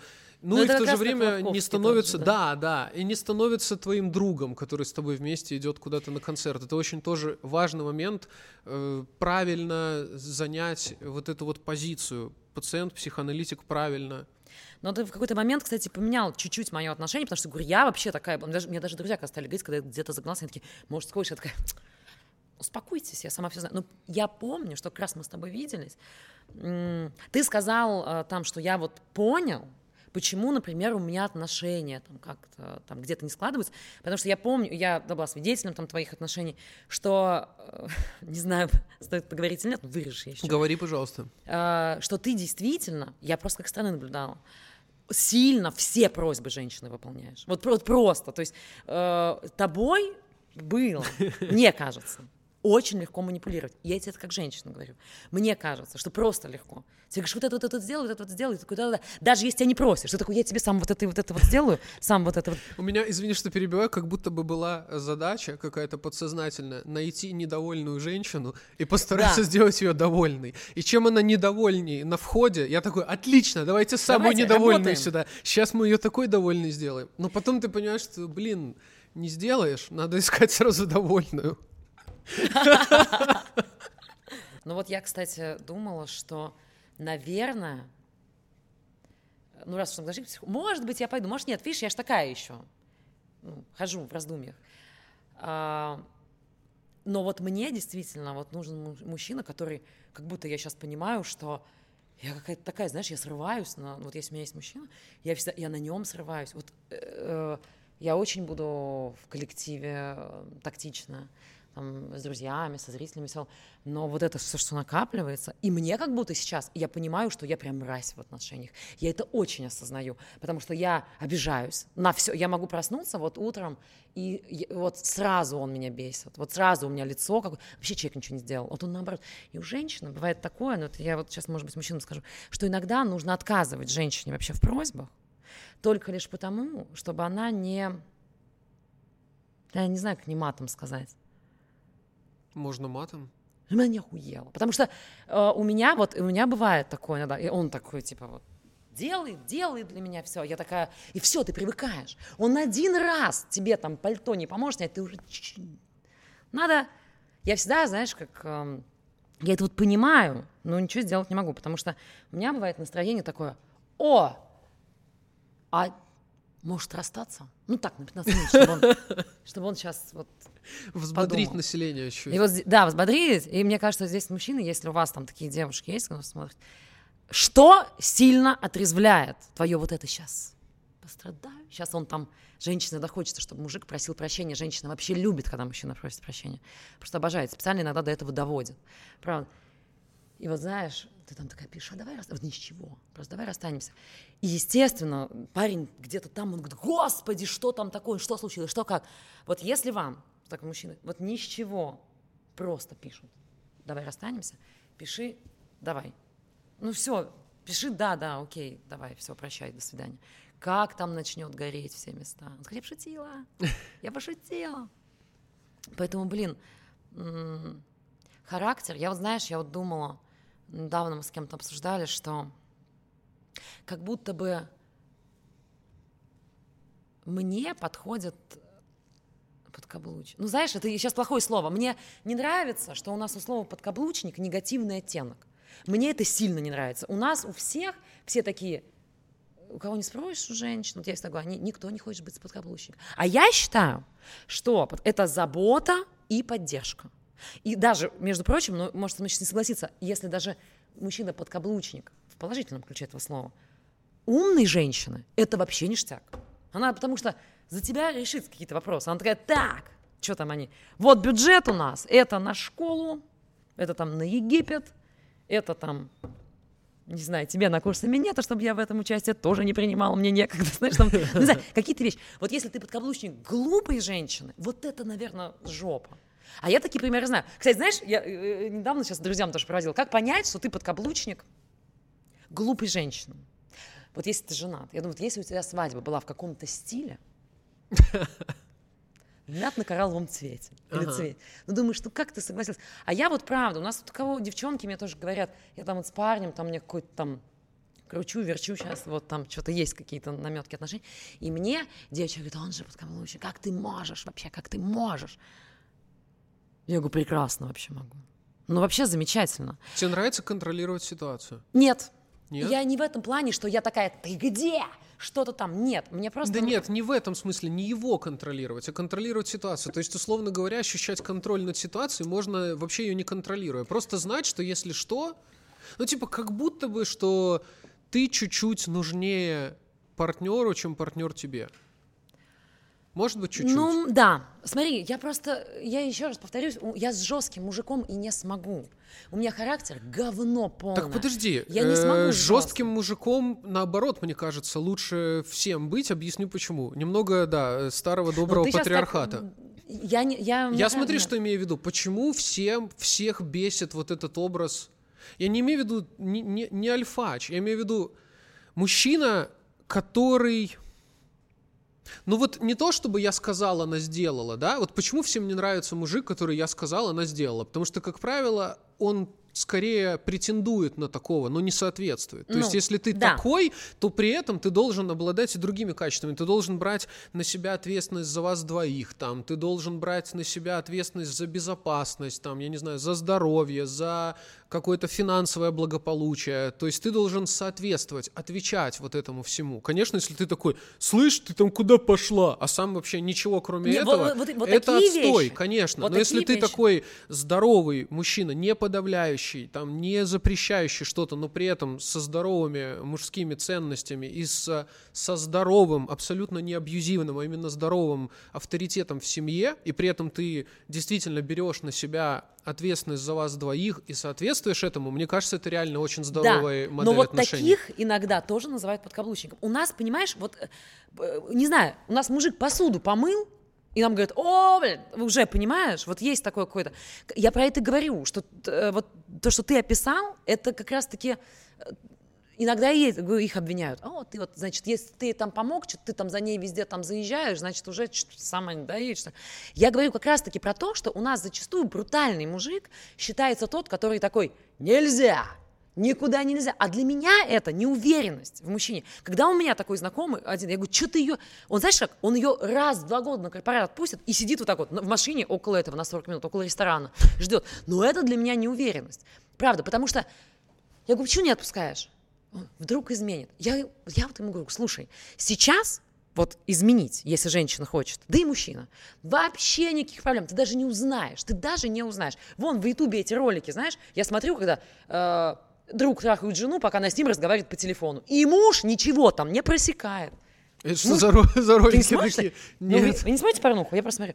Там, Я э, смотрю порнуху, но она и там выпадаются ролики, что типа, один вот так они счастливы. называются, друг трахает жену, пока она разговаривает по телефону. И там есть, ну, мне кажется, не постановочный, как будто, ну, фиг знает. Ну, значит, ну, не знаю.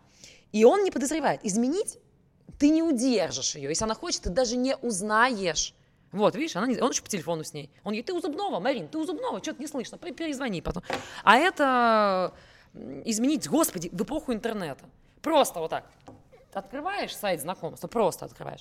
И пишешь, там, я не знаю, там, иду за хлебом. Кто И хочет, пишешь, встаньте мне попла- 16, но могу выебать как будто да. 20. Если говоришь, иду, буду стоять в очереди, станьте сзади поплотнее. Все, изменил. Ну, то есть это легко. Поэтому мне вот именно вот это, знаешь, а я, у меня пар много было. Вот почему у меня долго не складывались отношения, потому что я никогда не знала, какие отношения хочу.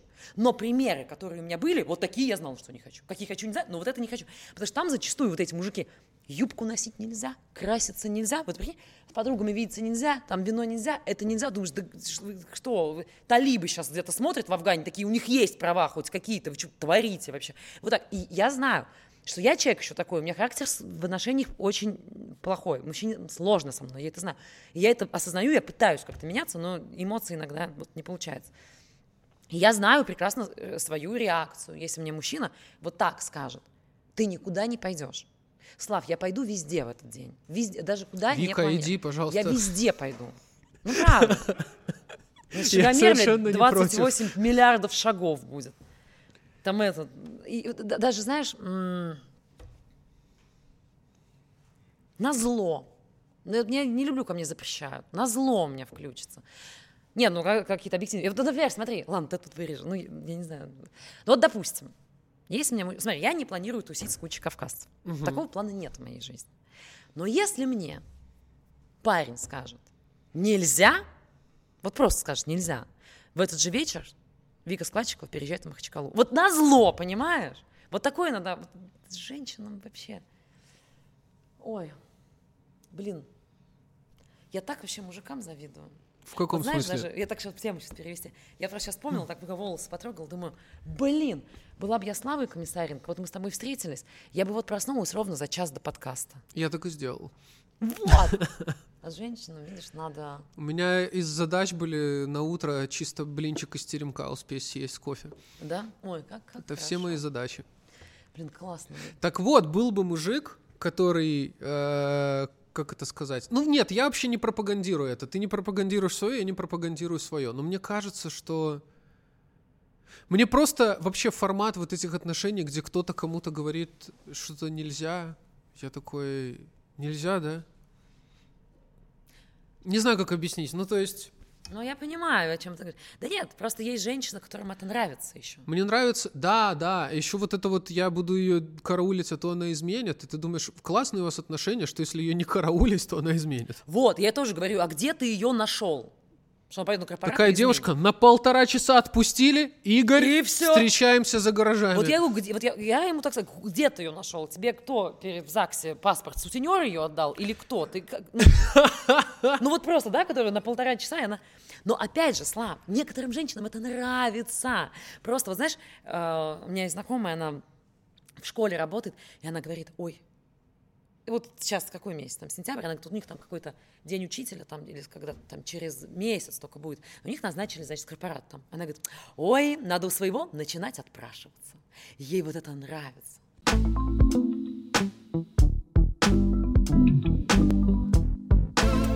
Вот, еще я подумал, что прикол, чем отличается отношение к девушкам там в 25 и в 35, в то, что в 25 тебе девушка говорит, ты знаешь, я сумасшедшая, я такая сумасшедшая, ты просто, ты не представляешь, какая сумасшедшая, безумная, просто безумная. И ты такой, «М, класс. Сейчас тебе девушка, когда тебе 35, девушка говорит, я сумасшедшая, я безумная. Ты думаешь, спасибо, что предупредила. Всего доброго вообще.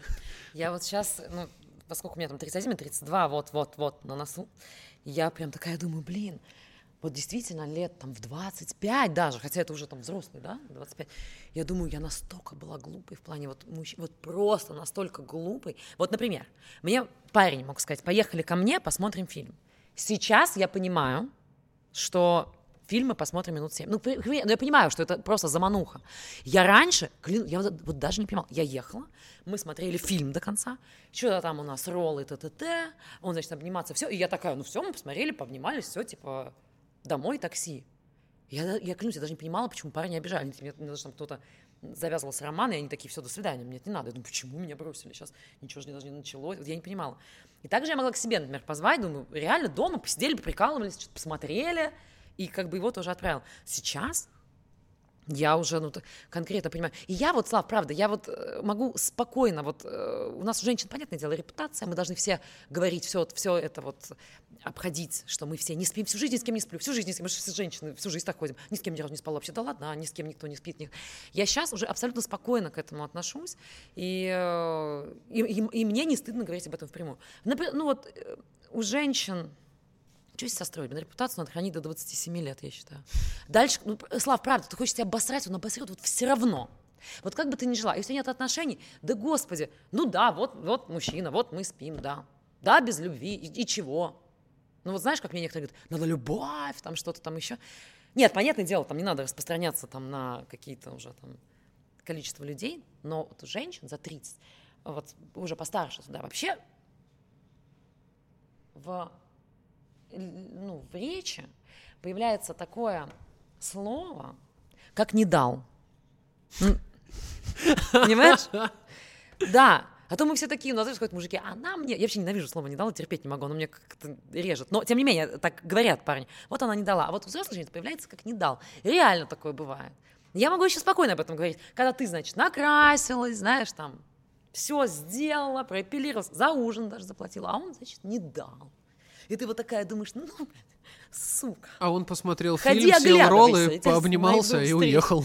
Да, поэтому я вообще вот на такие какие-то откровенные тяну. Сейчас, сейчас спокойно говорю. Хотя для, например, моей, в городе подруга назвонит, говорит, как ты вообще сказала? Как ты сказала, что ты вот э, там спишь с кем-то по, по, по телеку? Как ты это вообще сказала? Я говорю, ну, э, Это же ну, неправильно. Нужно же вот, когда вы уже, и у вас куча фотографий в Инстаграме вместе, то ты тогда можешь об этом озвучить, что тебя там с кем-то там... Я говорю, что ну, там все-таки еще... Мне, кстати, нравится абсолютно моя жизнь. Вот правда. Хотя вот в своем городе, смотри, там вообще не переубедишь. Если ты в моем возрасте одна, это только одно значит, что ты никому не нужна.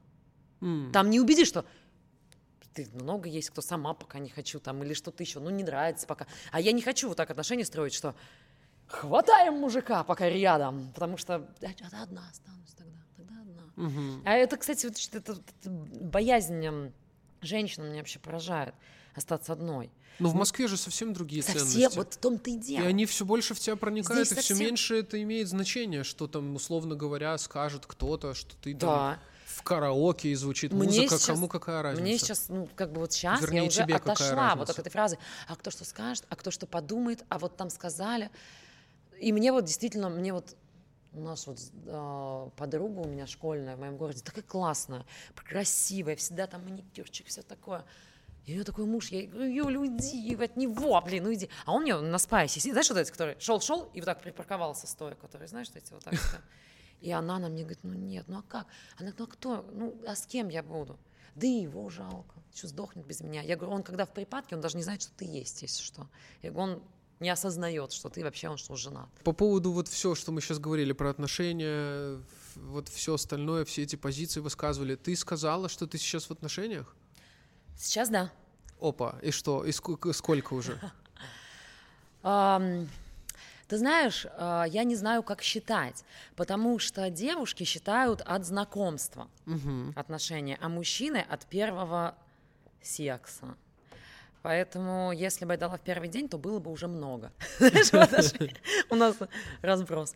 Ну, не знаю, мы как-то так общались, общались, общались, и э, и сейчас пока встречаемся. Ну, опять же, я человек откровенный, думаю, пускай осуждают. А, это он работает со мной, э, тур организовывает мне концертный. И, соответственно, мы ездили, ездили, ездили, ездили, ездили, ездили, ездили. А мы же по работе все это должно быть очень субординация, ездили, ездили. Uh-huh. И потом э, Вику сорвало в Казани, потому что Вика выпила настойку. Как, как и бывает все. И все, и мы встречаемся. Ну, клево. Я, у меня как раз был вопрос, э, не из мира юмора ли это человек, видишь, выяснилось, что... Он не из мира юмора вообще. Ну, то есть... Для тебя было важно, чтобы твой парень был не комик? Да. Потому что для меня важно, чтобы моя девушка была не комик. Вот правда. Понятное дело, что у него должно быть какое-то, какие-то точки соприкосновения по чувству юмора, потому что люди без чувства юмора, вот парни, меня сильно пугают. У меня была такая ситуация, это было самое короткое мое свидание в жизни. Значит, парень там ходил на концерты, и он мне в какой-то момент говорит, может быть, мы кофе попьем. Я вот так сажусь в машину, и там что-то по радио играет. И я, как, какое-то шоу идет. И я там что-то полушутку в тему абсолютно говорю. Он поворачивается, понимаешь, мы, у нас первая встреча, он поворачивается и говорит, значит так, шутить ты будешь на сцене. А сейчас я такая, да, наверное, и в кофейню не поедем уж тогда что. Ну, уже, наверное, по домам надо. Вот, поэтому мне важно, чтобы были какие-то точки соприкосновения. Но тут еще понимаешь, что вот это король душнил просто тебе Да, попался. тут еще, видишь, какой момент. Здесь должен быть парень, который все-таки понимает, что я буду про него шутить. И это не будет, что я буду выходить и говорить, как же я люблю, какой он хороший. Нет, там, естественно, я буду какие-то моменты выбирать. Ну, ты понимаешь, как ну, это да. пишется. И он должен это понимать. А для мужчины где-то это больнее. Ну, нифига себе, меня... Ну, знаешь, он друзей приводит на выступление, там про него, и он такой, да нормально, и друзья, нормально. Потому что я вот этого момента боялась. Потому что, смотри, у нас, значит, была одна вечеринка. А, поскольку я на Камеди Радио еще работаю, она э была ведущей Камеди Радио. И там была Ира Приходько. И э мой, значит, парень говорит, я друзей приведу, они посмотрят, все ведущие Камеди Радио выступают, и, значит, Ира выступает первой. Но это импровизация. Никто же не знал, что Ира скажет. Ира выходит и такая говорит, вот представь, что если это был человек без чувства юмора, парень, как бы он отреагирует. Ира выходит, Ира выходит и говорит, ну вообще я на камеди радио не работаю, я там Вику заменяю, пока она стропонит своего парня. Ну, такую шутку решила сказать. Она еще заходит, и вот, знаешь, другой, по которой с друзьями, и друзья нам тоже поражали, типа, нормально. Обязательно какие-то должны быть вот эти истории. Потому что у нас есть э, э, Серега Платицын, знаешь, да. автор, редактор, и много чего он там делает. То есть у нас есть такие технические вечеринки, где вы рассказываете шутки, а потом тебе говорят, вот здесь передобей, здесь там слабо и прочее. И он не знал, что рядом мой парень, он не знал. Вот там много людей сидят, и он меня редактирует. Он так смотрит на говорит, так, смотри, ну тут получается, что ты везде прям сильно хуесосишь парня, прям везде. А он ты совсем долбоеб, да? Вот можно чуть... Я такая, и он рядом, я такая... Прикиньте, как был. Там мат пикается у тебя. Ну и ладно, не пикается, и пофигу. Ну, короче, я просто, я, я процитировала. Да, это, да, это да, просто... это цитата. Я тоже, у меня если мат где-то, то это цитата. Всегда можно закрыться, да? Да. Это, это цитата, цитирует это персонаж. Вы зачем про нас так говорите? Поэтому мне кажется здесь, ну, как и ты говоришь, что важно. Я всегда считала, что чувство юмора важно больше женщинам. Я так всегда считала.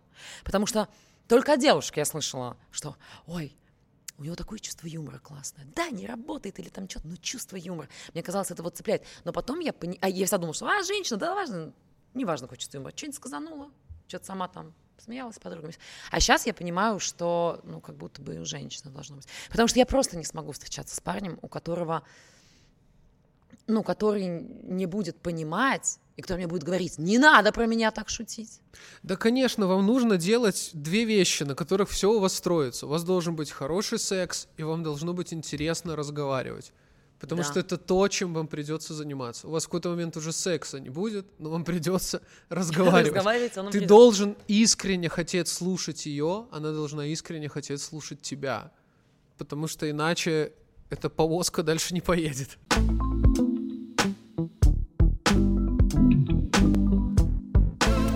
Я, кстати, читал комментарии к твоим выступлениям, и часто там есть такой комментарий, например, там, потрясающие волосы, вот это волосы, или там, о боже, вот это ноги, вот это ноги, прямо куча лайков. Ты как к этому относишься? Ты такая, хвалите творчество, или такая, не, отлично, не, не. действительно? Я просто хочу сказать вот что. Насчет волос. Сразу э, решить проблему. Я даже в сторис, я выкладываю, я говорю, ребята, мне там волосы выпрямили, и там так свет, и они выглядят, ну, правда, как будто я что-то делала ну, там, я вот, да, э, что, ну, мою. Мне все говорят, что, что делаешь? Я говорю, я просто мою и не сушу феном. Я ничего особо делаю. И это не то, что круто выглядит. Я живьем в сторис показываю, как мне выглядит. Я вот так мою голову, ко мне просто... Я вот так записываю, я говорю, вот видите, я поднимаю, у меня тут вот, знаешь, как вот собаки под хвостом. Вот так, я говорю, вот реальность. То есть, ну там, ну господи, там тебя вылезали, накрасили, ты, конечно, выходишь, у тебя причины ничего нет, и все, и нормально пошла, там еще каблуки напялил. Э, ну, нет. Короче, ты норм, если тебя оставляют комментарии про внешность, ты такая, я про шутки только жду, или такая, давайте пишите про все, что там хотите. Я даже, я даже, я даже шутку записала, я говорю, что мне, конечно, приятно, что... Нет, есть, конечно, те, кто и говорят, фу, рожа как как у лошади. Тоже нормально, я люблю такие комменты. Но эм, что я хотела сказать про... Это, я даже шутку написала, что это вот опять же, на, ну, накрашенные, мы все хорошо выглядим. Сейчас можно взять Олега Монгола, накрасить, накрасить, сделать все у него там нормально, и, и, и все.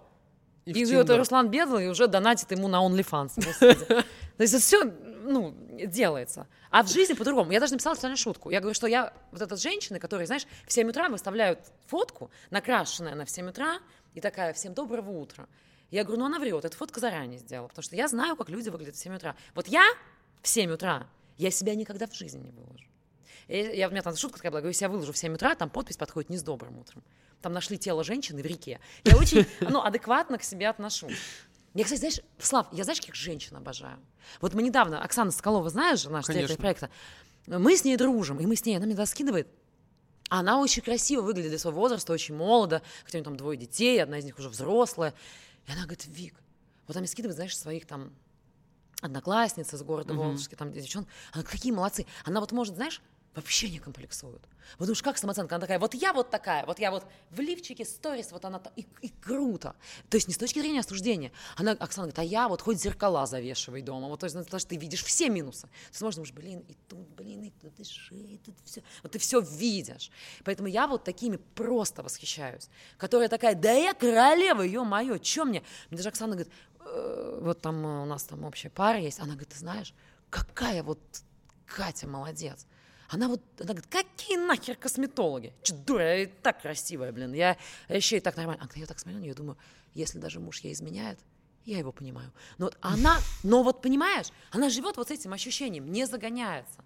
А тут вот это внешность. Я уже, я в какой-то момент думаю, блин, как выгляжу, так и выгляжу. Ну, в смысле, выгляжу офигенно, так выгляжу не, ну, офигенно. Видишь, не, не думаю, что у кого-то возникают я вопросы. Я не дойду, я, я понимаю, что мне даже концертная Наташа, она у меня очень красивая, она подруга моя, она так за собой следит, она мне говорит, Вик, ну давай тоже, там, там на брови, там что-нибудь, давай тоже. А я такая, знаешь, когда я ничего не делала, и как будто начинать уже как-то вот, вот, допустим, я не делала ни разу маникюр, да, и она говорит, ну давай, а уже как-то, уже как-то думаешь, да что-то уже да уже и ладно, как будто. Но вот это, надо войти. Типа не начал до определенного возраста, уже и не буду втягиваться. Да. Ты же мне э, говорила, что ты сейчас в ТОК идешь сниматься, да, в шоу ТОК. Ой, это вообще какое-то предложение для меня супер. Потому что я, честно, мне казалось, что я себя не могу объективно оценивать, но мне казалось, что у меня такой вот образ, и как бы коллеги меня воспринимают немножко легкомысленно. Я так думала, что я такая, ха-ля-ля, тополя, такая ветреная, что там это, там шутку. И я понимала, что когда меня зовут на какие-то, где надо там, там угу. ну то есть это я, мне казалось. А все-таки для меня толк это такое какое-то серьезное шоу, где рассуждают люди, говорят свои мысли и... Да, это крутое шоу. Зачастую там серьезные и оно мне казалось таким мужским. Там взрослые ребята с семьями, с детьми, там с женами. И, и оно мужское, опять же, мне показалось. И когда мне Тимур Каргинов сказал, я говорю, как? Я, мне настолько было приятно, ты даже не представляешь, что во мне увидели потенциал угу. серьезного человека, который может говорить серьезные мысли. Потому что может быть, даже, знаешь, э, те, кто смотрит вот стендап и не был на живых, например, выступлениях, там я, может быть, так и выгляжу, что вот только мужчины и женщины. А что у нас отношения? А мужчины не такие, как женщины, а женщины не такие, как мужчины. А вот у нас, у женщин. Ну, вот я думала, что меня вот так воспринимают, что я абсолютно там, как бы... Ну, я не очень, на самом деле, прям умная, я не начитанная. Я не начитанная сто процентов. Для меня читать это больше, когда я читаю, я такая, о, я читаю. Ну вот знаешь, я не думаю о, о том, что я читаю, а я думаю о том, что я читаю, я молодец. Да, у меня было такое, что я прочитывал э, какую-то книгу, например, там Анну Каренину, потом ее откладывал, садился и ждал, когда я поумнею.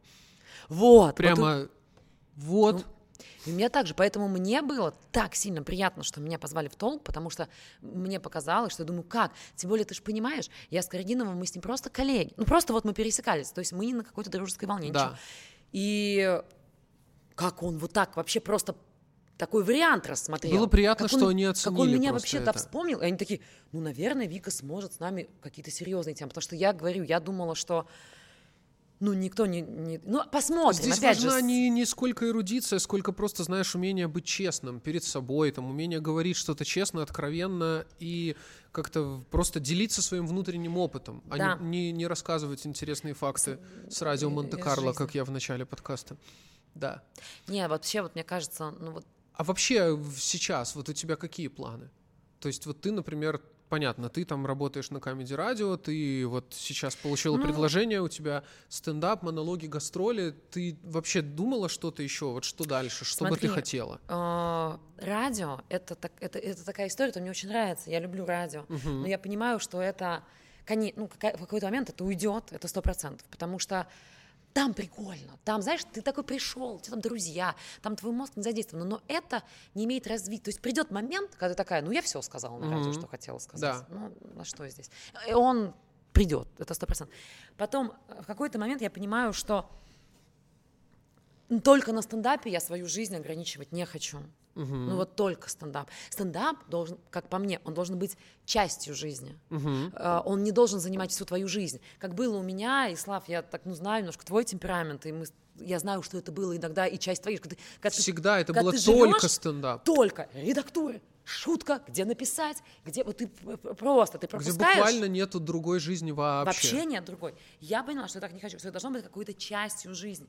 Поэтому сейчас бы, как бы, знаешь, научиться писать быстрее немножко, доходить угу. до, потому что все-таки я, ну, я критично отношусь к, к там, материалу, может быть, угу. он для кого-то не смешной, ну, то есть я выбираю, что мне как-то больше там смешно, угу. я долго обкатываю, но тут так, так же, как ты, вот я просто знаю твою, как ты шел, может быть, я где-то у тебя ее и так, должна, надо сто раз выступать, чтобы ты был уверен в материале, чтобы все это было а, а есть, видишь, комики, такие, да это смешно. Все, что я написал, это изначально не может быть не смешно. Ты хочешь сказать, что хотелось я бы освободить научиться... место под жизнь еще? Освободить место, даже не то, что под жизнь, э, жизнь, понятно, мы имеем в виду, это личная какая-то жизнь, это какие-то поездки, там куда-то походы, да. там даже, не знаю, э, элементарные какие-то кино и прочее. Нет, я хочу, естественно, в творчестве э, быть еще в чем-то другом в чем-то другом. У меня есть какие-то идеи, но я, наверное, знаешь, сейчас будет немножко глупо их озвучивать, потому что они еще на той стадии, когда они могут показаться глупыми. Угу. Вот, они должны такие чуть-чуть устояться. Повариться. Ну, я, я человек последовательный, я очень маленькими шажками как-то иду, я рисковать, да, боюсь. Я не могу вот так, знаешь, придумал идею, и такой сразу продюсеру показал, и сразу такой что-то. Я такая, нет, это, наверное, говно полное. Сейчас а еще лучше не чуть... показал продюсеру, а пошел и сам сразу ее сделал где-то в маленьком баре, попробовал, позвал кого-то, кто тебе нужен, и сделал, и сам сразу же узнал ответ на вопрос, С может стороны, это быть вот или так нет. и надо. Ты знаешь, э, мы когда... Вот прекрасное же время, мы же говорили о том, что как круто, что мы живем в это время, и вот как раз-таки в эту эпоху упрощения э, они отходят на второй план. Все эти люди, которым ты рассказываешь идею, они говорят тебе, хорошая эта идея или нет. Зачем? Ты можешь сама узнать. Я, знаешь, я ну, почему люблю именно вот это время, опять же, я сказала, потому что здесь действительно правда, можно жить где-то там, далеко не иметь достаток, и неважно даже в какой-то семье, и у тебя есть какие-то пути даже приехать в Москву, накопить где-то там работать, там в городе накопить, приехать, и как-то себя реализовать, ну, понятно, должно быть какое-то там трудолюбие uh-huh. или какая-то настойчивость, если, допустим, как у меня, нет какой-то гениальности или таланта, это надо, это можно настойчивостью чем-то нафигачить. Это не значит, что у тебя нет таланта, вообще на самом деле просто Э, у тебя он определенно есть. Просто это момент, что у нас в культуре э, талантом считается гениальность.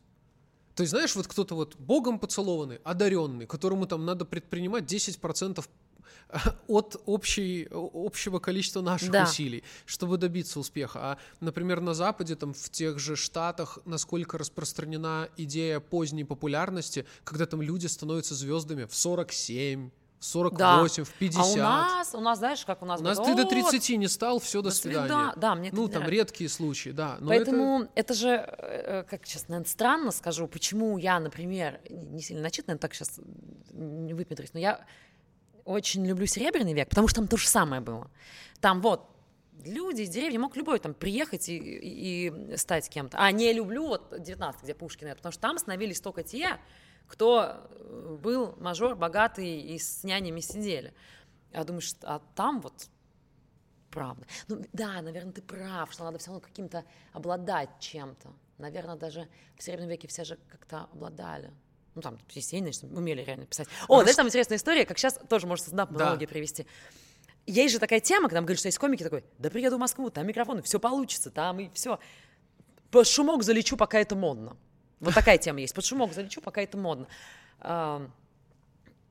Мне очень нравится история. Была такая, вот как раз в Серебряном веке было очень модно быть деревенским поэтом ага. с деревни. Да. И там один чувак тоже такой, знаешь, он такой, пока модно, я же из деревни, из деревни, залечу сейчас. Залечу на волну популярности, пока все становятся из деревни модными. Тогда был председателем Союза писателей Шукшин. Угу. И он ему написал письмо «Хочу в союз писателей». И ему Шукшин очень круто ответил. Я так запомнила. Он ответил ему «В пизду таких писателей». Очень круто. Ну, Шукшин, знаешь, типа прям через «е». Не, сейчас, мне кажется, э, когда мне там говорят, я, ну, об этом уже говорила где-то, что там можно научиться писать шутки, мне кажется, можно. Да. Только вот, знаешь, какой важный момент? Научиться можно. Но это опять же к тому, что я думала, когда пришла, и вот вы для меня были таким примером, который я смотрела там по телеку. Я думала, да вы всегда круто выступаете. И мне сказал, по-моему, а может быть, ты мне и сказал, либо Витя Комаров, я не помню, мне говорит, да нет, тут то. Я говорю, вы же уже умеете, вы же уже все, что написали, вы ходите на проверки наши, и все залетает. То есть у вас монолог, вот реально я так думала, написать это вот, мне не знаю, сколько а вы сразу. И вы такие, Вик, можно научиться писать, но невозможно научиться писать вот прям смешно. То есть ты все равно выходишь и такой, ну сегодня говна поел. Вот знаешь, ты думаешь, как? То есть э, нет вот этих каких-то там формул. Я тебе хотел последний вопрос задать. Да. Смотри, э, чувствуешь ли ты, что тебе тяжелее в комедии, потому что ты девушка? И второй вопрос, чувствуешь ли ты, что ты своим э, примером прокладываешь дорогу для девушек, которые потом придут в комедию и будут что-то делать? А, ну вот, но второй вопрос, он слишком глобальный. Нет, я так... Ну, как угодно. Ну, я... Да, как тебе Мне кажется, нравится, нет, так и ответь. Э, я... Это прям так... Это очень громко звучит. Насчет uh, тяжело для девушки в комедии. Смотри, я считаю, что нет. Uh, я сейчас объясню свою позицию, потому что такая основополагающая какая-то позиция. Я тоже так раньше под каким-то веянием думала, что Ну, конечно, выходит ведущий и объявляет, а сейчас девочка, давайте поддержим. Ну, что значит, я там это? Я думаю, а потом я подумала, да нет, он просто обозначает, ну, тебе получше хочет сделать. Не из-за того, чтобы обозначить твой гендер, типа, девочка, пожалеем. Нет, мне кажется, все очень просто, вообще оценивается параметрами смешно, не смешно. Ну, поскольку у меня там комедия про отношения и так далее. Единственное, что, наверное, вот э, чуть, наверное, э, сложнее, на данный момент моего творчества, что ты все-таки должна немножко э, отношения постельные чуть так вот рассказывать, потому что все-таки ты женщина, ты репутация, у тебя репутация. Нам, женщинам, я как говорила, нам всегда все стройнее. Да. Э, я не могу выйти и сказать, что захотела вчера секса, Открыла контакт, Леша, скорая помощь, и вот он через 20 минут с цветами и кунилингусом стоит, ждет. Ну, то есть, условно, я вот так впрямую не могу сказать, потому что скажет, а, это шлюхизм, шлюхизм, ну, ты понимаешь, везде. Хотя, например, другой комик, парень, он может вполне выйти и сказать, двоих, значит, за ночь оприходовал, и третья на подъезде, и это будет нормально. Вот здесь все-таки нужно понимать, это, кстати говоря, не значит, что я там живу, видишь, я даже тут оправдываюсь. Что сказать, ты не знаешь, что я там живу какой-то жизнью. Но из себя там святую строить, что у меня было два мужчины, я тоже не буду. Нормально. Ну да, я знаю же женщин-комиков, момент... которые им приходится говорить, вот вы женщины, вот мы мужчины, вот мы женщины, вот вы мужчины, э, потому что она не может говорить от первого лица, ей приходится я делать обобщение. раскрепощаюсь в этом плане. Да, потому что, смотри, я до 27 лет, я реально, у меня вот эта мораль, стояла так, я вообще, я даже, я вот там вплоть до того, что, знаешь, я поцелуюсь, и мне стыдно, думаю, да что ж, я с ним не встречаюсь, постаралась. А потом я вот так тормознула, вот реально год, думаю, стоп. Ну и что мы, Вика, име... ну, то есть, правда, у меня практически до этого возраста не было толком опыта, то есть я даже, ну, то есть я, я даже не знала своего тела, ну, понимаешь, что мне нравится, там, знаешь, когда там, а потом, вот правда скажу, ну, пускай меня осудят, без разницы, а потом я такая, да хватит уже, хватит, кому ты чё, думаешь, нормально, а чё, э, мужику, значит, можно, там, извините, э, заманить к себе девушку и э, сексом заняться, а чё, мне так нельзя? Я считаю, можно. Если ты взрослая женщина, я считаю, что можно. Но, девочки, до 27 нормально себя ведем. Вика, я желаю тебе... Вообще, во-первых, большое тебе спасибо, что ты пришла. Блин, это классно, что ты меня позвал. Я желаю тебе получить вот этот дзен, э, вообще во всем, вот во всем, Ой, в чем бы ты ни занималась, хочу. чтобы ты, чтобы твоя жизнь была наполнена вот этими озарениями, инсайтами, чтобы ты была самая счастливая. И помни, это твой год, и мы тебя ждем везде. Блин, Слав, мне Будем следить приятно. за этим. Ты меня, я, во-первых, тебе желаю тоже всего того же, потому что я вообще добрых людей люблю, а кто не знает, Слава вообще очень-очень добрый человек. Вот, да. Не, ну я ж э, с тобой давно знакома. Поэтому мне, еще раз скажу, э, мне было сильно приятно, что меня позвал. Я такая, блин, ну круто. И дзен постигну. Обещаю. Спасибо, Вика. Дашь контакт психоаналитика? Да, да. Все, договорились. Спасибо, Вика. Все, спасибо. Спасибо.